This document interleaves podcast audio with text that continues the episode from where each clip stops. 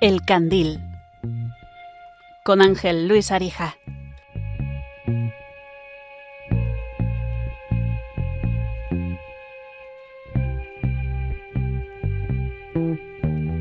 Quiero que veas el atardecer cuando el sol empieza a caer y tras él las farolas se encienden, el cielo se prende y se tiñe de tonos pastel. Muy buenas noches a todos los candileros y candileras que están esta noche escuchándonos. Ya les llamo así porque me consta que cada vez son más los que están al otro lado de la radio, al otro lado del aparato, y a este lado estoy yo, Ángel Luis Arija, acompañado una vez más por Paloma Niño para presentar este candil de Radio María, que como saben es un programa dedicado a los valores. Buenas noches, Paloma. Buenas noches, Ángel Luis. Buenas noches a todos los oyentes de Radio María y a todos los candileros y candileras que sintonizan la radio a estas horas, a las 11 de la noche, para ayudarnos a encender el candil. Normalmente empiezo hablando en el programa sobre el valor que vamos a tratar hoy, pero en esta ocasión vamos a hacerlo un poco diferente, Paloma, si te parece bien. Vamos a intentar desvelarlo con el primer protagonista acerca de eh, lo que habla él, este primer protagonista. Enseguida vamos a, a desvelar quién es en la presentación, para que sean ustedes los que intenten averiguar sobre el valor que tratamos hoy. Así que, si les parece bien, vamos a dar paso al sumario.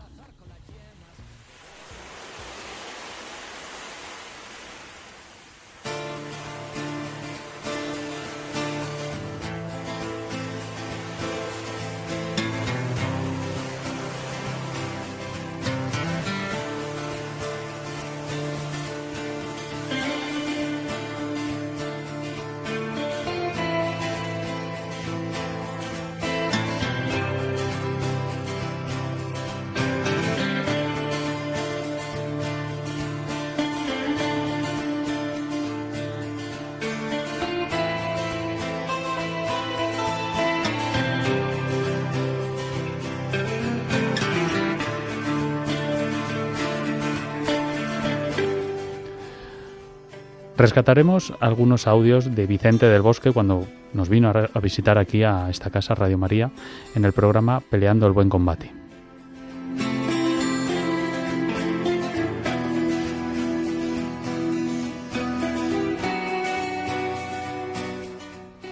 Entrevistaremos a Mercedes Onrubia, directora del Instituto Coincidir y orientadora y mediadora experta en el acompañamiento familiar.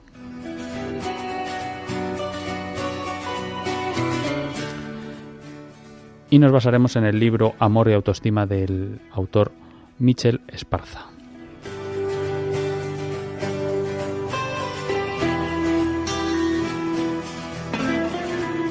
Por supuesto contaremos con su colaboración. Para ello nos pueden escribir al WhatsApp, al, al, teléfono de atención al oyente, pero en el WhatsApp en el 668-594 383 sus audios y también sus mensajes de WhatsApp y en el teléfono de directo porque estamos en directo en el 91 005 94 19. Las leyes salvajes empañan mi huida. El estanque no para de crecer. Tanto sube el nivel. El mar. Oh, se derrama ahogándome. ¿Y de qué valor vamos a hablar, Paloma? Pues no lo vamos a decir, Vale. me estás pinchando y, y a ver si se me va a escapar porque hoy queremos que lo acierten nuestros oyentes, que Sí. escuchando unos primeros cortes del primer invitado, pues nos digan, pues yo creo que vais a hablar de este valor o yo creo que vais a hablar de este otro.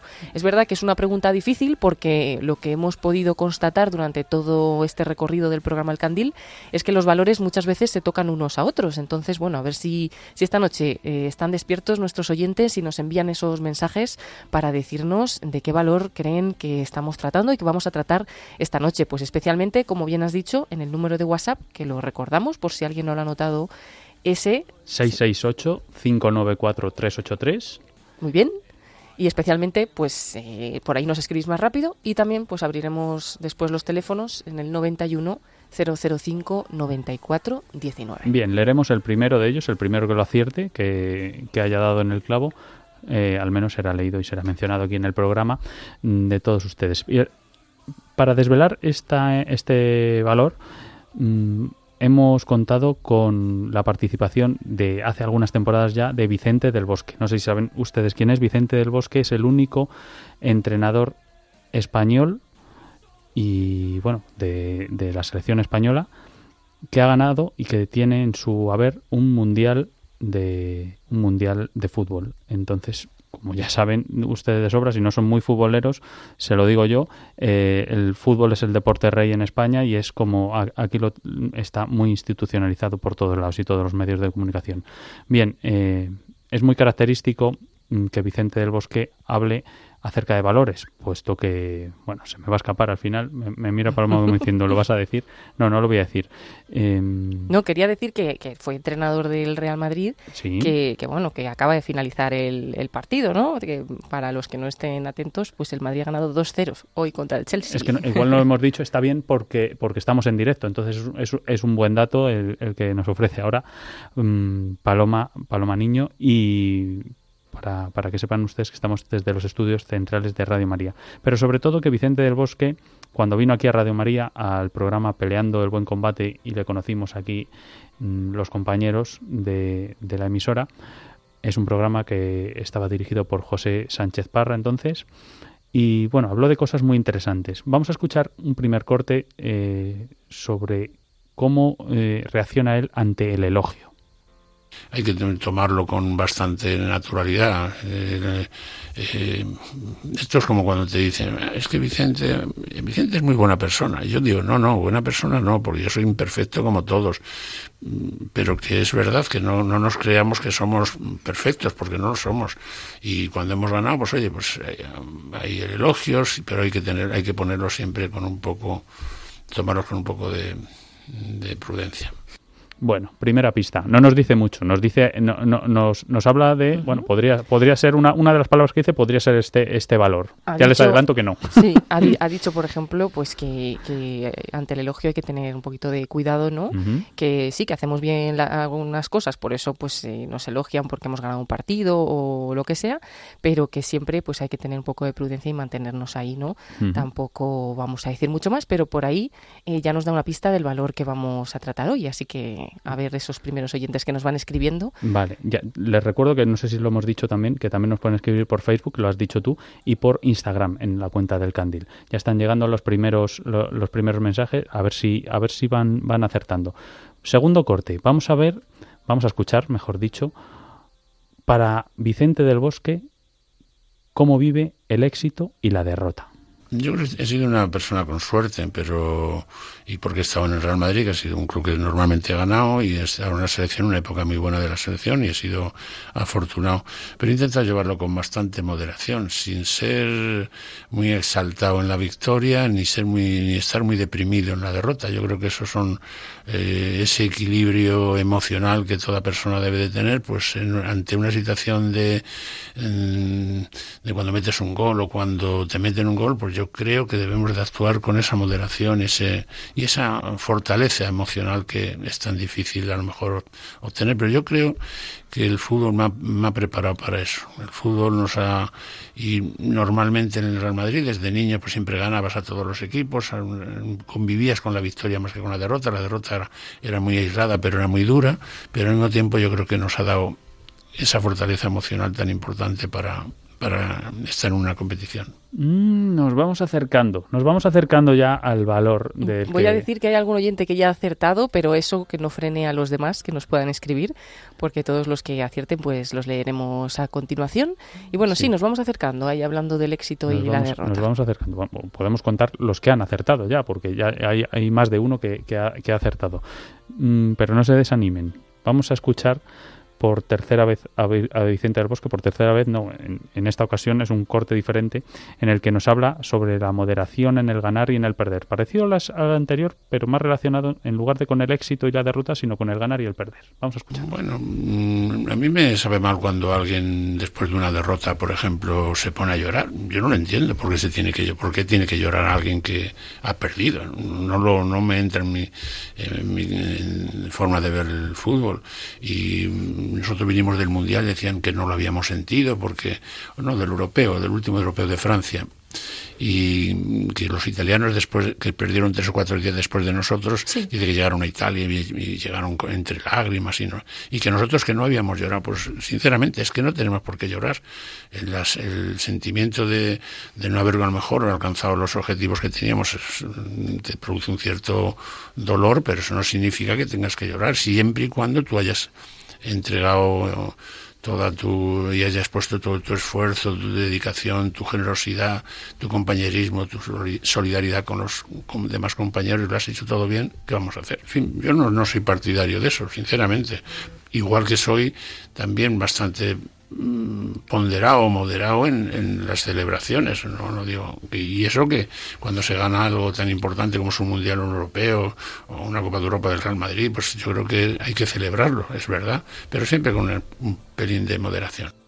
Este, este corte me parece muy bueno porque además desvela mucho el libro de, de Vicente que se llamaba precisamente Ganar y Perder, la fortaleza emocional, ¿no? Y es el libro que escribió él. Y hay una parte en el libro que, es muy reveladora y, dice, creo que tenemos la necesidad de educar en la derrota.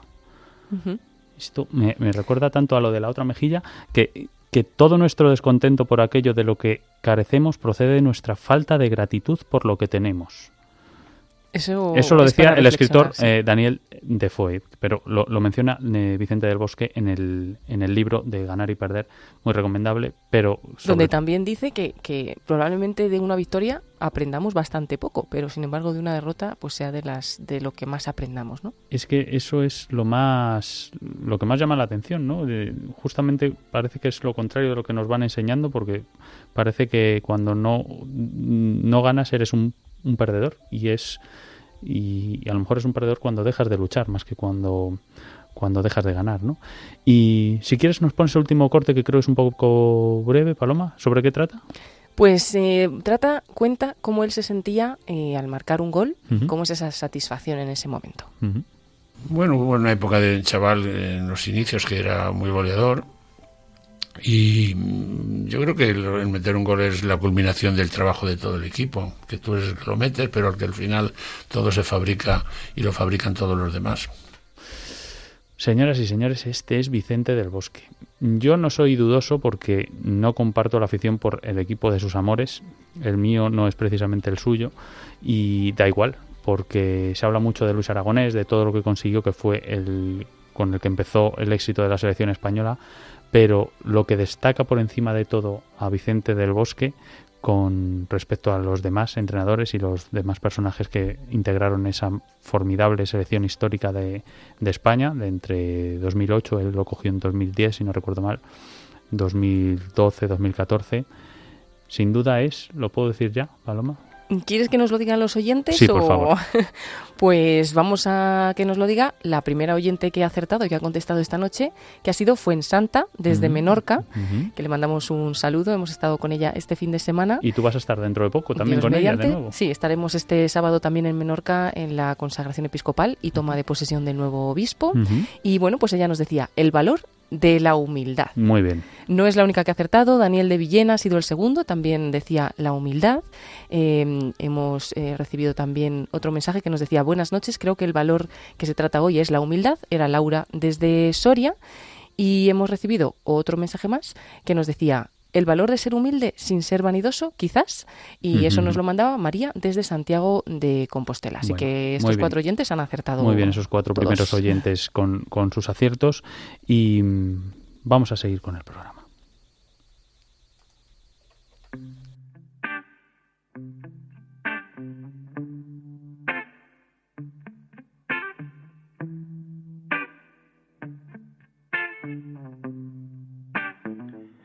Soy un niño que creció el hijo de mi mamá, que un día se hizo cantor, cantando muy regular. Soy el que miraba al mar cuando el mundo iba al revés, buscando alguna verdad, ahogando mi timidez. Soy un malagueño que se fue de su planeta, dejando personas, barrio, infancia y demás. Soy medio sincero, no te quiero engañar. Soy lo mejor que puedo.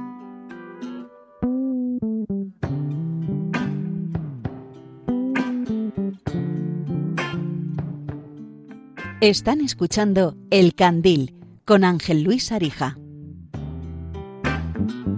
Soy el que vivió sin fe, soy el del miedo a volar, el que sale en el cartel con esta cara de pan, soy el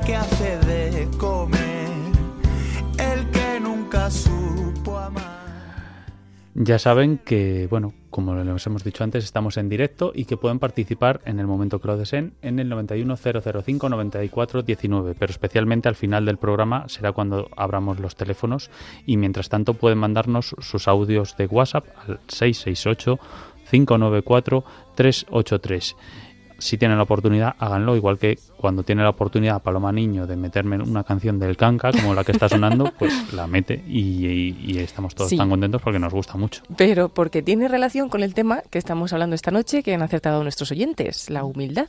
Precisamente por lo que vamos a contar ahora. Y es que la humildad, bueno, hoy pues vamos a aterrizar un poquito este valor desde ciertos puntos de vista. Supongo que tendremos otros programas en los que podremos tratarlo de otra manera. Pero queríamos eh, tratar la parte de que la humildad está relacionada con el conocimiento de uno mismo y con reconocer en nosotros no solo lo bueno, sino también las partes negativas, los defectos. Por eso en esta canción pues oíamos ahí decir cosas buenas y cosas malas que, que él tiene, ¿no? O que él piensa que tiene. Uno tiene que conocerse en aquello en que está limitado, en aquello en que excede su propio poder. Por ello es bueno conocer los defectos. Muchas veces nos dicen, tú puedes con todo, tú puedes hacerlo todo. Bueno, pues todo, todo a lo mejor no. Tenemos que conocer lo que podemos hacer y lo que no, ¿no? Pero lo que no podemos hacer nunca es negar las cosas buenas que tenemos, los dones que, que Dios nos da, ¿no? El humilde no es un obsesivo de lo bajo, eh, sino que tiene una gran sensibilidad y por eso mm, pues percibe que muchas veces es inadecuado para algunas cosas, pero sin embargo sabe reconocer lo bueno en uno mismo y lo bueno también en, en los demás. Por eso la humildad hay que tener cuidado, que muchas veces pues, eh, pues con las palabras o el vocabulario podemos pensar que hablamos de otra cosa y no, la humildad no es pusilanimidad. ¿Qué es eso? El que tiene un ánimo pequeño, una persona que dice yo no soy capaz de hacer cosas que realmente sí que es capaz de hacerlas. En términos psicológicos modernos hablaríamos de que tiene un complejo de inferioridad. Eso no es la humildad, no es un complejo de inferioridad ni es pusilanimidad. Bueno, ¿vale? lo decía Vicente del Bosque también, ¿no? Él venía de un equipo grande del, del Real Madrid que estaba acostumbrado a ganar, no lo esconde. Al final no es, no, es, no es una persona pusilánime porque él lo reconoce, él, él reconoce su propia naturaleza. Eso está mm, viene de un equipo que gana mucho, entonces, bueno, eh, hay que aceptar esa naturaleza también. Claro, la humildad, humildad es la verdad, por lo tanto hay que reconocer lo que tenemos de bueno, lo que tenemos de limitaciones y ahí es donde acertamos y donde somos humildes. ¿Por qué una persona puede ser pusilánime? Pues puede ser, por una parte, por desconocimiento de sí mismo, a uno le parece que realmente no vale y que no tiene ninguna cualidad, o también puede ser por miedo al fracaso, miedo a fallar en cosas que piensa que superan su capacidad y eso pues le autolimita y luego quizás pues es muy capaz, ¿no? Para muchas cosas para las que piensa que no lo es. Por lo tanto, la humildad nunca significa desprecio de uno mismo, humildad y verdadera autoestima son absolutamente compatibles y hoy en día, de hecho, utilizamos el término autoestima en lo que en términos clásicos se llamaba magnanimidad, que es lo contrario a la pusilanimidad. Para Aristóteles, esta magnanimidad es el modo de ser del hombre cabal, que logra hacer propias las grandes virtudes, la prudencia, la justicia, la fortaleza y la templanza. Mm. La humildad, por lo tanto, y esta frase vamos a compartirla en redes sociales porque es muy bonita, compagina los dos extremos contrapuestos. Nos hace conocer a la vez nuestra miseria y nuestra grandeza. Lo vamos a dejar hoy ahí, en esta pequeña introducción, pero que se nos quedemos con eso. Somos humildes cuando reconocemos las limitaciones que tenemos, pero también todos nuestros dones y todas las cosas buenas. Por lo tanto, compagina dos extremos. Conocemos a la vez nuestra miseria y nuestra grandeza. ¿Queda algo del canca de canción? Queda un poquito. Pues súbelo. Pero atrás soy un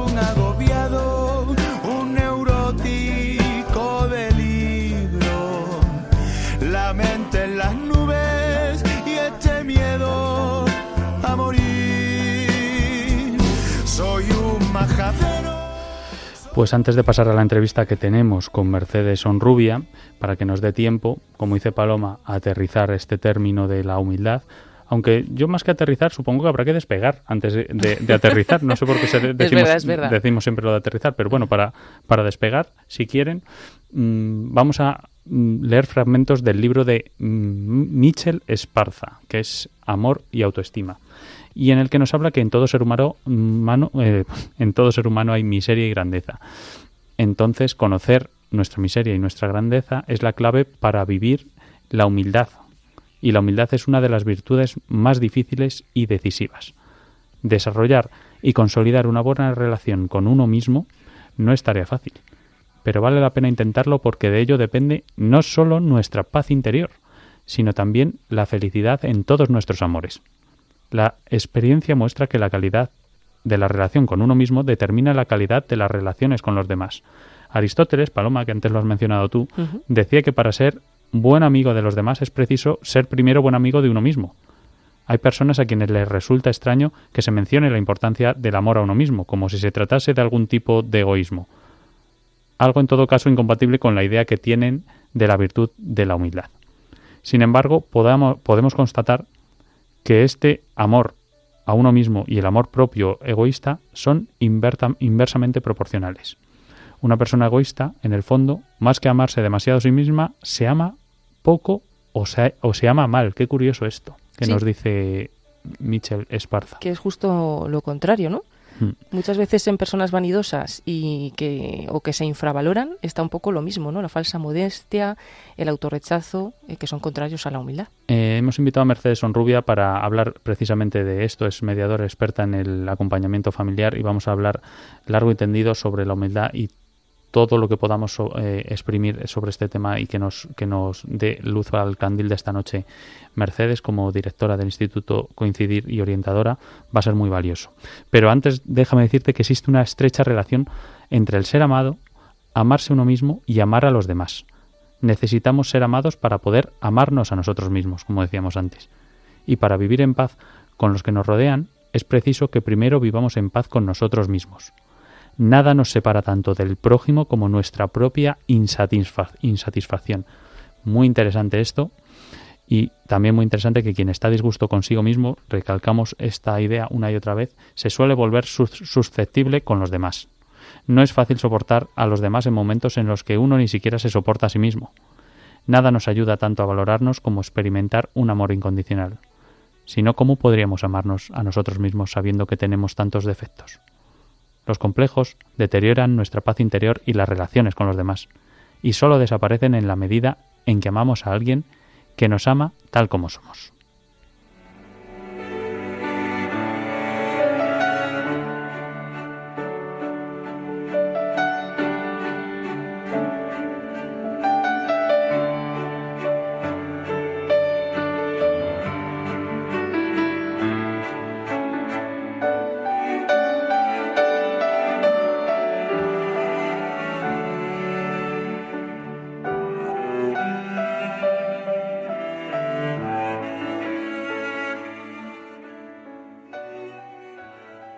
Esta noche tenemos también a la directora del Instituto Coincidir. No sé si ustedes saben mm, por dónde voy, pero como hemos adelantado antes, eh, tenemos a Mercedes Onrubia. Es orientadora y mediadora familiar y es una experta en el acompañamiento familiar y queríamos tenerla aquí esta noche también para hablar y para saber su criterio profesional acerca de la humildad y de las relaciones de matrimonio, las relaciones de pareja.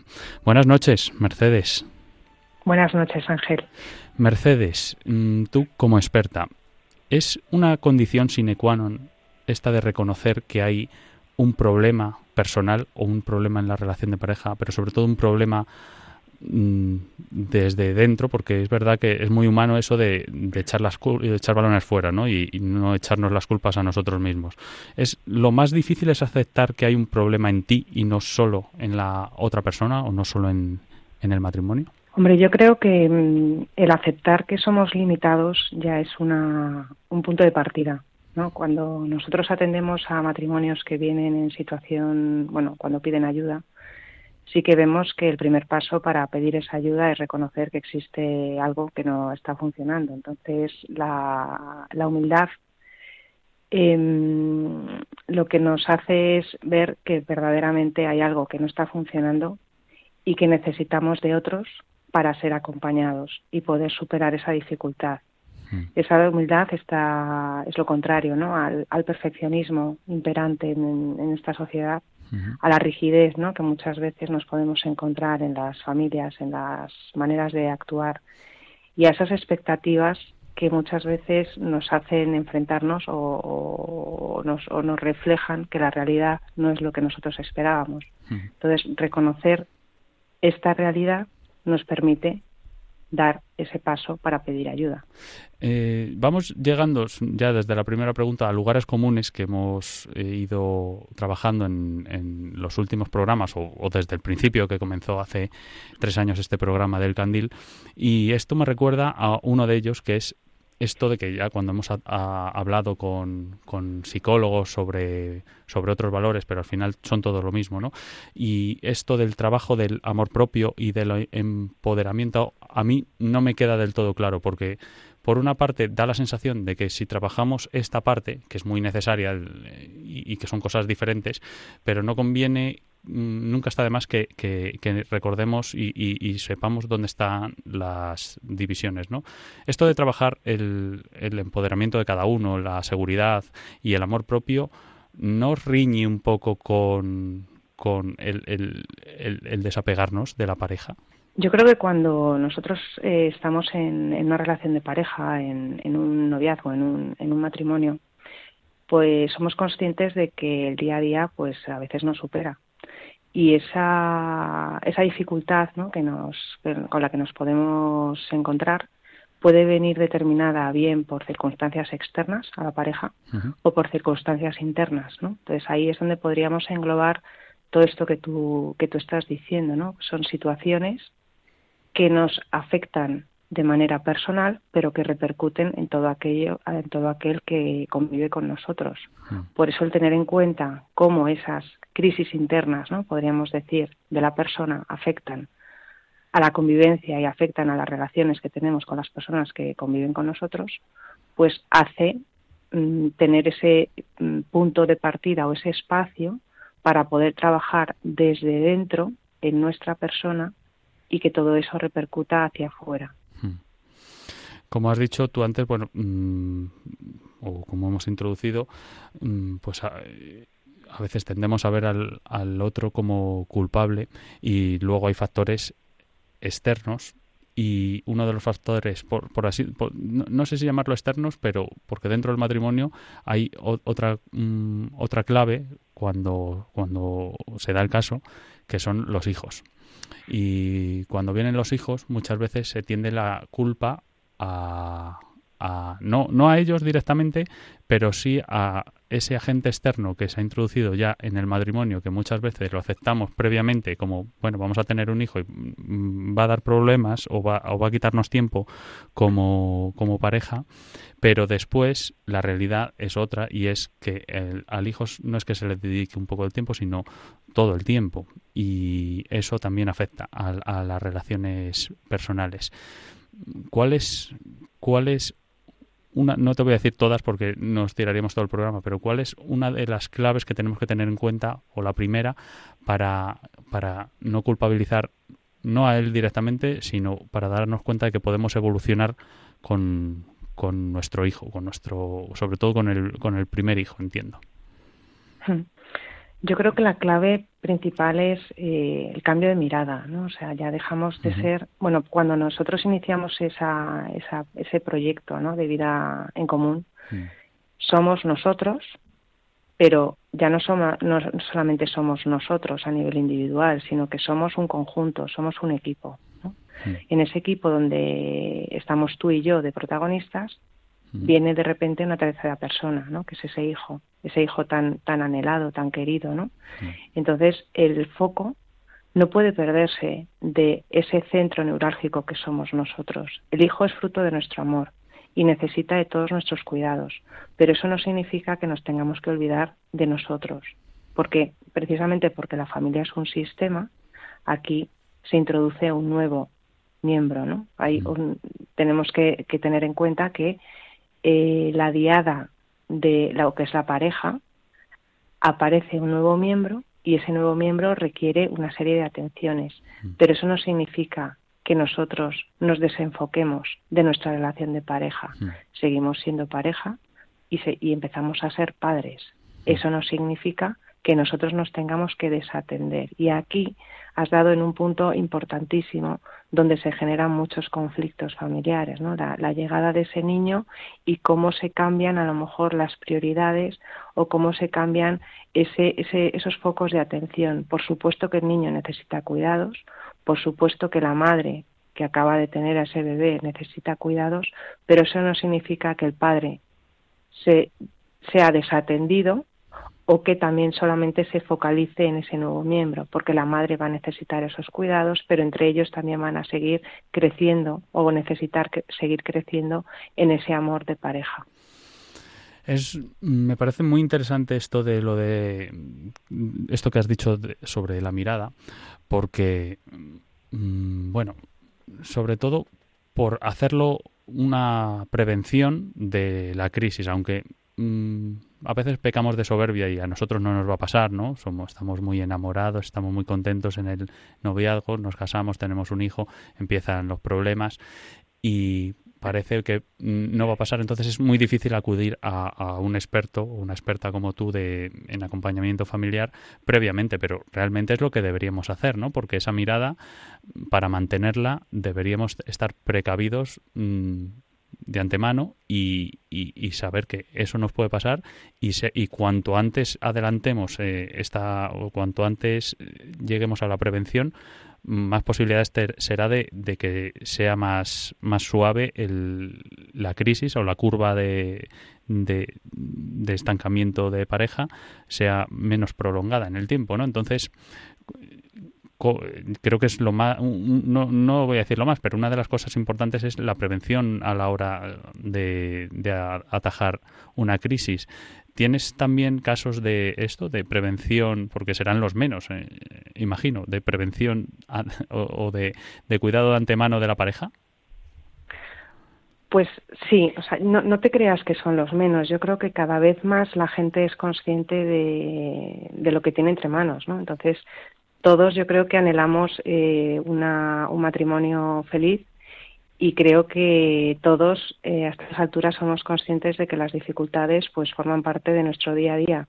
Es verdad que cuando nosotros iniciamos nuestra andadura en el Instituto Coincidir, la gente cuando venía venía ya en una situación pues bastante deteriorada ¿no? en su matrimonio incluso a veces habían presentado los papeles de, del divorcio los tenían encima de la mesa ¿no? y nos decían cuánto cuánto sufrimiento nos habríamos ahorrado si hubiéramos conocido este este acompañamiento ¿no? entonces es verdad que cada vez más la gente em, pide ayuda cuando ve que algo en su relación no funciona ¿no? cuando hay algo que que raspa por así decirlo cuando cuando su relación no, no están del todo cómodos, ¿no? Entonces, como han tenido esa experiencia, sobre todo en el noviazgo, de haber vivido ese, ese, esa fase, ¿no? De enamoramiento, donde tú mm, pasas ese sentimiento por la razón y ves que es bueno para ti y lo eliges, cuando tú te das cuenta de que las circunstancias de la vida bueno, pues te van poniendo en, en la realidad, ¿no? Y, y, ves que, pues que a lo mejor solo no puedes, que a lo mejor la convivencia se está haciendo especialmente difícil o que hay algo que no que no consigues que no que no consigues hacer llegar a tu marido o que tu marido bueno pues por, por lo que sea. Hablo de, tu marido porque por ejemplo pues en mi situación yo estoy casada y, y, a lo mejor bueno pues mm, igual que tu marido con, tu mujer no entonces el, el, ver que, que, hay algo que no donde no estás del todo pleno donde no te estás estás viendo que, que no es ese proyecto no se está llevando a cabo como tú habías previsto, ¿no? Primero ajustamos expectativas y luego pedimos ayuda, ¿no? El pedir ayuda también muchas veces nos permite hacer ese cambio de mirada para ajustar esas expectativas y adaptarnos a la realidad que, que, tenemos ¿no? delante. Y aquí hay un punto clave y es el, el aceptar, ¿no? Al aceptar a cada uno como es, aceptarnos nosotros de manera individual como somos y para poder aceptar al otro como es. Y a partir de ahí poner todos, todos los medios para sacar adelante este proyecto. Mm, por no alargarnos mucho, que tampoco se me van ocurriendo preguntas a medida que vamos hablando, pero por no alargar mucho el tema y, conociendo que, bueno, a ti, como hemos hablado de, of the record antes de, del programa, eh, te, hemos conocido por redes sociales y en, en ellas tú mm, escribes en Instagram, por ejemplo, un apartado que es historias de matrimonios, que son ejemplos prácticos que tú has vivido, que tú conoces, que tú has tratado, que tú has trabajado y que, eh, bueno, pues desde el Instituto Coincidir habéis trabajado. Y como experta en acompañamiento familiar, mm, te quería preguntar mm, en qué casos, por, eh, por, ejemplo, es más conveniente acudir a un orientador familiar o ir en, en grupo, en, el, el matrimonio, los dos, los dos en conjunto, porque yo conozco algunos casos también que, van a, un psicólogo por separado, incluso algunos van, eh, va solo una, una parte de la pareja y otra no. Entonces, ¿en qué casos sería más conveniente acudir los dos o siempre es más conveniente acudir los dos de primera mano?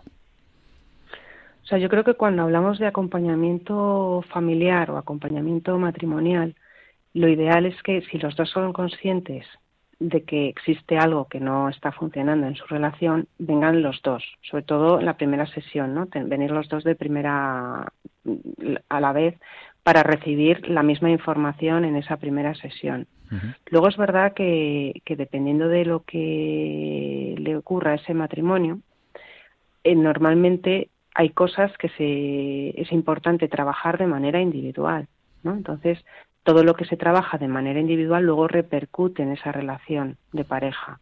Pero también nos podemos encontrar, como nos sucede, pues que a lo mejor una de las partes decide que él no tiene o ella no tiene ningún problema, ¿no? No reconoce, ¿no? Que hay una limitación, a lo mejor, en esa manera de comunicarse o en esa manera de, tratar al otro y no quiere recibir esa ayuda.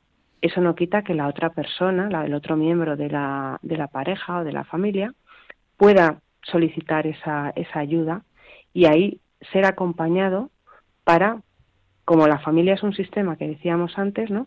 En la medida que una de las piezas va moviéndose, todo el engranaje empieza a moverse, ¿no? Mm. Entonces, nosotros no dejamos de atender a nadie porque venga de manera individual y sí que es verdad que si es un tema de pareja, todo eso al final acaba repercutiendo en la pareja. Mm. ¿Qué ocurre? Que también nos hemos encontrado lo que tú decías, con gente que a lo mejor había iniciado una terapia psicológica y cada uno viene con su terapeuta. ¿Qué ocurre? Que nosotros lo que hacemos es intentar acompañar para poner en común todo eso que se ha ido trabajando. Pero si luego se necesita un, un especialista concreto, poder derivar a profesionales que trabajan con nosotros y poder ir acompañando y ir todos en la misma dirección, porque se trata de tener, de dar una atención integral a la familia, no que cada uno tire por su lado, ¿no? Y que luego todo eso, pues al final haya dificultad a la hora de encontrarse, ¿no? Entonces, lo ideal es, lo ideal es trabajar desde el conjunto, pero sabiendo que precisamente porque cada persona es única, necesita una atención personalizada. Dependiendo de lo que haya que trabajar, se derivará o se acompañará de la manera que sea. Claro, sí, porque obviamente, bueno, la, la teoría mm, nos la, nos, la está, nos la estás contando y muchas veces está bien, pero luego hay que ponerse, bajar los pies en la tierra y en muchos casos nos llaman, ¿no? Nos han llamado también en este programa en directo de, de mucho sufrimiento. Recuerdo una mm. mujer hace hace algunos meses que tenía un sufrimiento pues muy profundo, ¿no? Porque no sabía cómo atajar un un, pues un, maltrato psicológico del marido. habría que ver el caso en concreto porque no sabíamos, no sabemos nada ¿no? acerca de eso, ni, ni, ni detalles ni nada. Pero sí que hay, hay matrimonios que están mm, sobre todo matrimonios que llevan muchos, muchos años, muy en, eh, muy ya, bueno, con, con muchos problemas de, de, hace mucho tiempo y como hemos comentado, pues bueno, lo ideal es, es que cuanto antes se llegue a sobre, si, ideal, idealmente con una prevención, pero cuanto antes se, se eche mano al problema, mejor y sobre todo por lo que decíamos al principio, ¿no? Pues que, que, la soberbia no nos, no nos ciegue y seamos lo suficientemente humildes, que es de lo que trata el programa de hoy, para poder ver la, bueno, la parte mala también nuestra y, y, bajar también poner los pies en la tierra desde nuestro punto de vista. Y, antes del programa, pues le comentaba yo a Mercedes una, una, una frase que leí eh, en estos días, que era mm, ser eh, lo bonito que era esa frase que decía que había que nos tenemos que convertir en ser expertos en la otra persona, ¿no? Esto es un buen ejercicio. Es un ejercicio estupendo, porque al final yo creo que en una relación de pareja, en una convivencia, tu otra parte es, es tu marido, es tu mujer, ¿no? Entonces el, el, el ser experto en, en la otra persona te permite superar muchas dificultades mm. solamente por esa conexión que hay en, entre las dos personas. Nosotros trabajamos mucho para, trabajar en, en, este entrenamiento, ¿no? De ser experto en, en el otro. Trabajamos sobre, sobre una base que le llamamos la base de las cinco Cs, ¿no? Y ahí trabajamos lo que es la comunicación, la confianza, la coordinación, la complementariedad y el compromiso. Estas cinco Cs te permiten conocer, primero, conocerte a ti, lo que decíamos antes, pero conocer mejor al otro para estar y caminar a su lado en ese proyecto apasionante que es el matrimonio de cada uno. Y te voy a poner un ejemplo eh, a raíz de bueno de una, un matrimonio con el que estuvimos trabajando un poco al hilo de lo que estabas comentando, ¿no? O sea, nosotros hace tiempo eh, vino una, una señora que quería, bueno, pues que no sabía muy bien qué hacer, había echado a su marido de casa porque ya no podía más y le habían, bueno, pues le habían hablado de nosotros y venía a pedir ayuda. Pensaba que nosotros íbamos a hacer ese tratamiento terapéutico, psicológico, ¿no? Por así decirlo. Uh -huh. ¿Qué ocurre? Que cuando empezamos a hablar con ella había efectivamente un problema de autoestima bastante, bastante grande, o sea, que venía desde hacía tiempo. Uh -huh porque eh, bueno pues el, el, marido se enfocaba mucho en su familia de origen y, y al final desatendía mucho las necesidades de su mujer ¿no? entonces este problema de autoestima lo que lo que hacía era bueno, pues ir un poco mmm, bloqueando todo lo que era la comunicación entre ellos, porque mm. él pensaba que ella era, bueno, pues tenía un problema, ¿no? De que no aceptaba a su familia mm.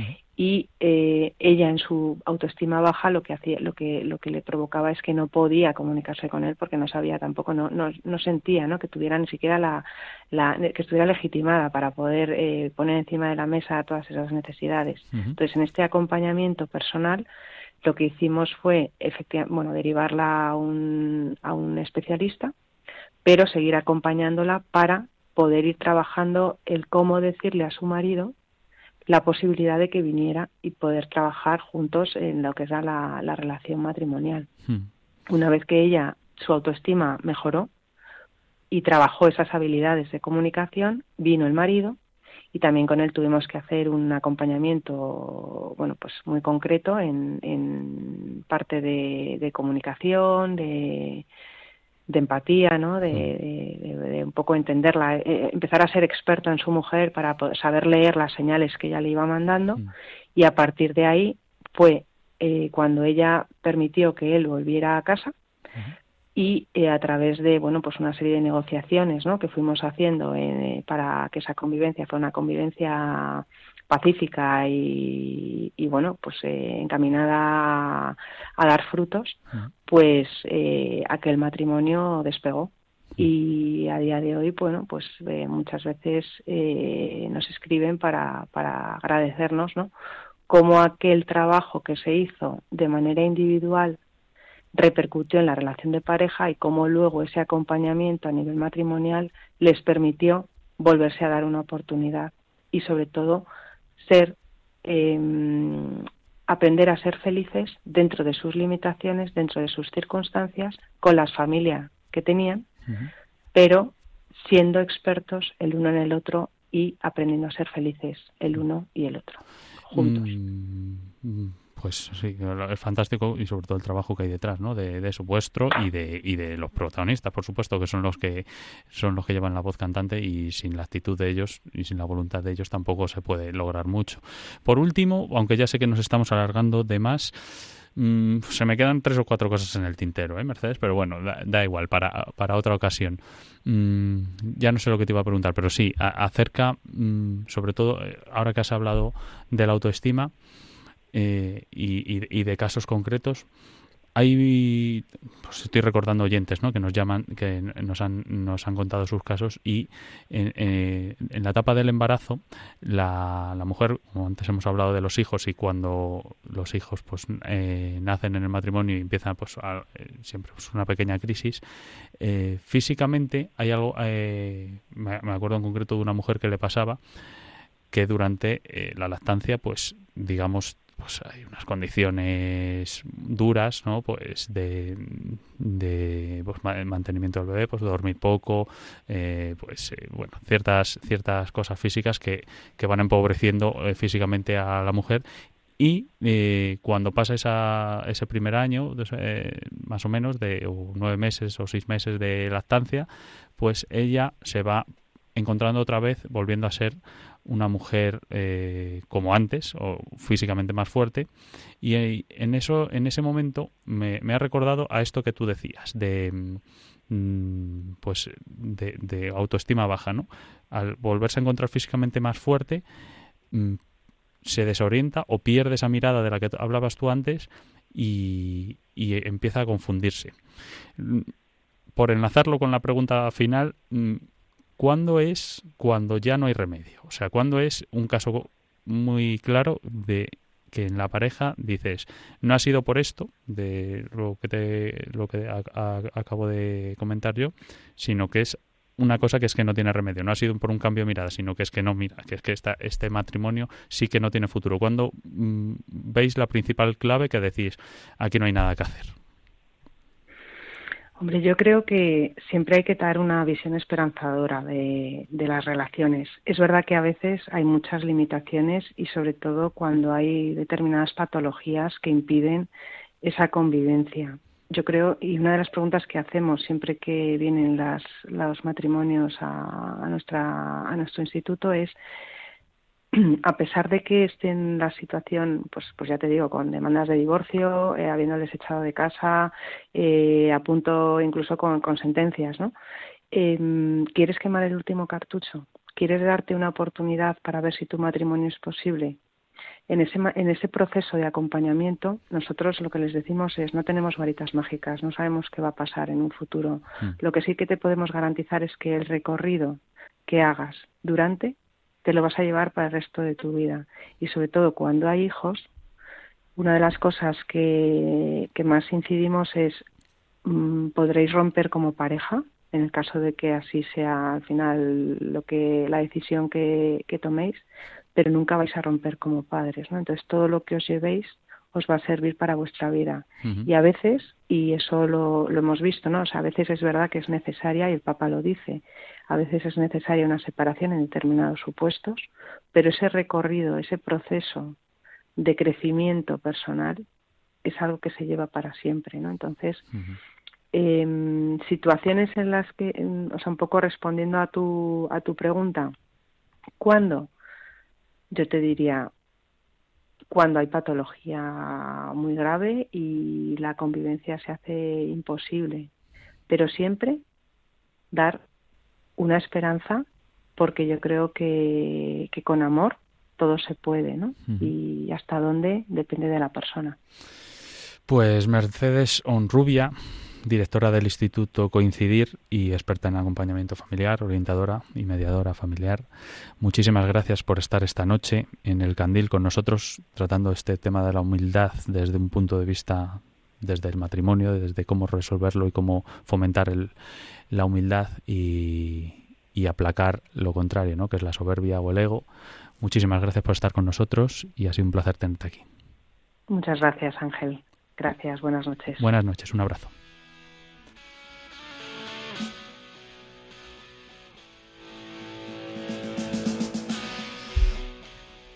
Y hemos centrado este tema de la humildad con dos ejemplos, que uno es desde el éxito, con Vicente del Bosque, campeón del mundo con la selección española, y otro desde la visión de la orientadora y mediadora en acompañamiento familiar, Mercedes Sonrubia, para darnos las claves sobre cómo ser humilde desde el matrimonio y que no se rompa la pareja. Ahora es el turno de ustedes, llamándonos al 668-594-383 para contarnos sus experiencias, qué les apareció o sus testimonios. Eh, también en el teléfono 91, en el 91 005 94 19. Ahí para llamadas en directo, que tenemos poquito tiempo, así que tendría que ser rápido. Si queréis hacernos esa llamada, 91 005 94 19. Y como bien dices, Ángel, pues el, el WhatsApp nos queda abierto para más tiempo. Podremos rescatar esos mensajes para el próximo programa.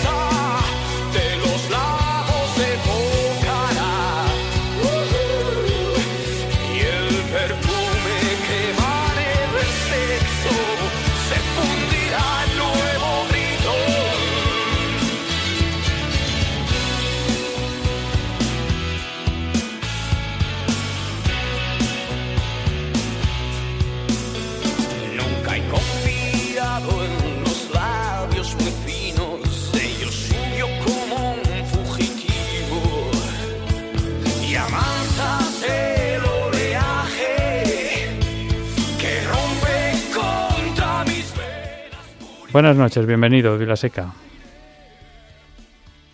Bienvenido. Buenas noches. Buenas noches, ¿qué tal? Yo me parece que, que lo que te voy a contar va sobre el tema ese de, de la familia, porque a mí me pasa un caso. Yo empecé con 16 años a consumir droga y entonces entonces tuve unos años muy malos, pero desde aquello mis hermanos no me miran bien. Hmm. Y entonces tengo un problema muy gordo. ¿Me entiendes lo que le quiero decir? Perfectamente, bienvenido. Es un problema, es un problema, efectivamente. Pero, pero tremendo, un problema tremendo. Los, los casos... No, no, no, se, se preocupan tanto por mí que, que, que, que me tienen, me tienen, pero que, que, que, que no me dejan, lo que yo digo no vale para nada, y, así y, siempre me, hay uno que siempre me dice no está bien eh, le digo llamo para quedar con la familia para juntarnos y, y, me dice no está bien y no está bien y no está bien y no está bien porque se ve que una vez metí en TikTok una cosa o sea y grabé unos vídeos en TikTok y lo vieron mis sobrinas y y entonces me llamó mi hermano y dijo que, que estaban asustadas que y yo no he hecho nada malo ya. Pues sí, porque... eso era, era, eso. ¿Me contesta ahora o por antena? No, no, está, está usted en directo, está usted en antena ahora mismo. Le contesto, le, le, contesto, bueno, gracias por su testimonio. No hace falta que yo le conteste porque ya mm, nos vale con su testimonio directamente. Bienvenido. Y es verdad que hay, hay tantos ejemplos porque nosotros hemos tratado un tema mm, sobre la teoría. La teoría, de alguna forma, no la sabemos todos unos mejor y otros peor. Yo el primero que me la sé mal soy yo. Y para eso solemos eh, contar con testimonios de gente pues experta o, o, en este caso Vicente del Bosque pues con, con, éxito, ¿no? Y cada caso en concreto es difícil de analizar porque tiene todas las complicaciones pues de los familiares y, y demás, pero sobre todo es muy difícil que lleguemos a la humildad desde todos los puntos de vista. Lo que es importante es conseguirlos y lo importante es sobre todo no llegar a la soberbia, que es la, contrapartida de la humildad. Vamos con Víctor de Soria. Buenas noches, Víctor. Buenas noches. ¿Qué tal? ¿Cómo estás? Bueno, yo estoy bien. Eh, estaba oyendo vuestro programa y nada, quería dar mi punto de vista. Mis relaciones con una mujer con con hijos, yo no tengo hijos en la pareja, y claro, eh, hay veces pues que traen problemas, aunque tú no los busques, pero ya sabes, la convivencia pues ya no es igual, porque no son los hijos del, del matrimonio. Ya. Ya. ¿Son mayores? Son mayores, sí, están en la pubertad. Hay un chico en la pubertad y problemas también con droga. Ya. Eh, así muy joven y no escuchan mucho, la verdad. Y oye, pues eso, aunque tú estés bien con tu pareja, pues trae problemas, aunque no los busques. Ya sé que no es a lo mejor a lo que va dirigido muy enfocado el programa.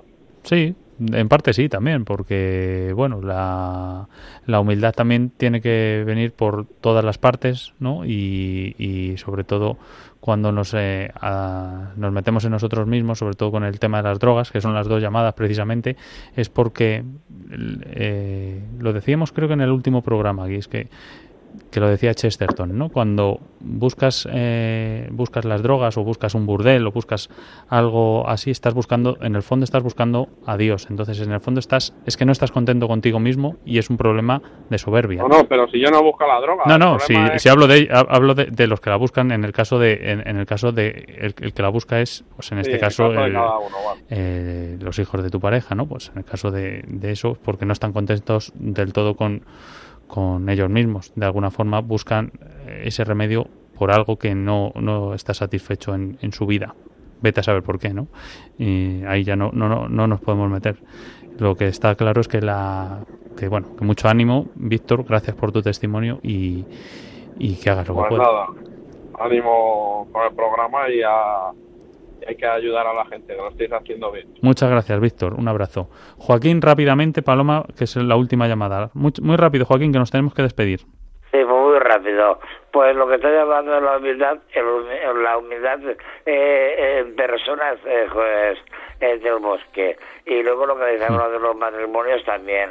Eh, si todo el mundo estiramos de la cuerda, la cuerda al final se rompe. Sí, tienes toda la razón. Pues eso es. Pues bueno, pues nada, pues buenas noches Ángel y Paloma. Muchas gracias, eh, Joaquín. Un Buenas abrazo muy noches, grande. Joaquín. Vale, hasta luego.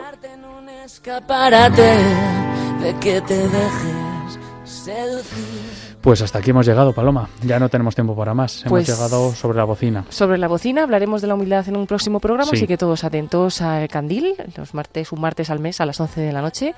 Gracias Ángel Luis y a todos los oyentes. Gracias a ti, Paloma, por estar esta noche en este programa especial sobre la humildad. Un abrazo. ¿Por qué te pones tan presumida?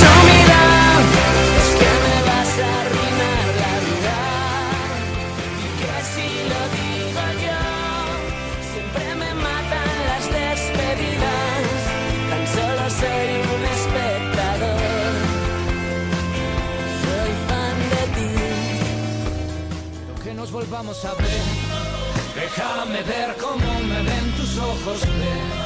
Quiero decirte que si hablamos de mirar, los ojos son de quien te los hace brillar.